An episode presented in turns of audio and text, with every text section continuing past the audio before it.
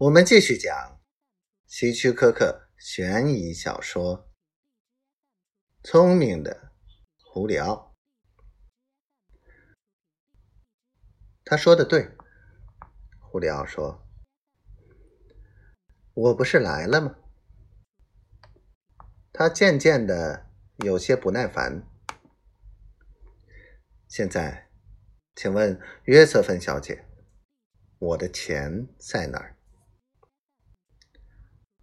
约瑟芬顺随随便的指了一下空调下的桌子，说：“在那儿，中间抽屉里。”他知道他说的是实话，在原来的信封里，原封未动。我只是希望你等到我哥哥回来，胡里奥先生。我打电话告诉他你要来取钱的事时，他说希望你等他一会儿。他已经在路上了，希望问你一些问题。什么事？哦，身份之类的事情。我哥哥说，牵扯到钱，总应该小心点儿。胡里奥的手在痛了，他急于从这个女人手中拿到钱，赶紧离开。可是他知道不能显出着急的样子。那么我就等他吧，胡里奥说。我不怪你哥哥查我的身份，他这么仔细，可以当律师了。他是不是律师？不是，约瑟芬说：“他不是律师，他是负责盗窃的警官。”胡里奥痛苦的叫了一声，好像有人又敲断了他的一根指头一样。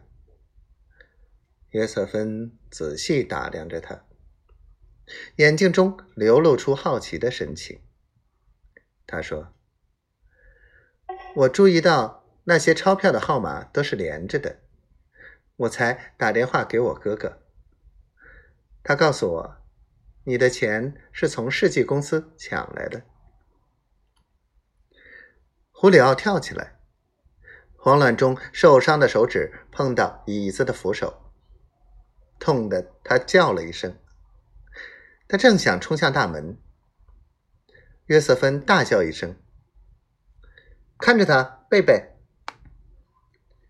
胡里奥怔住了，贝贝跳到胡里奥面前，俯下身，两只眼睛紧盯着胡里奥的脸，露出凶光。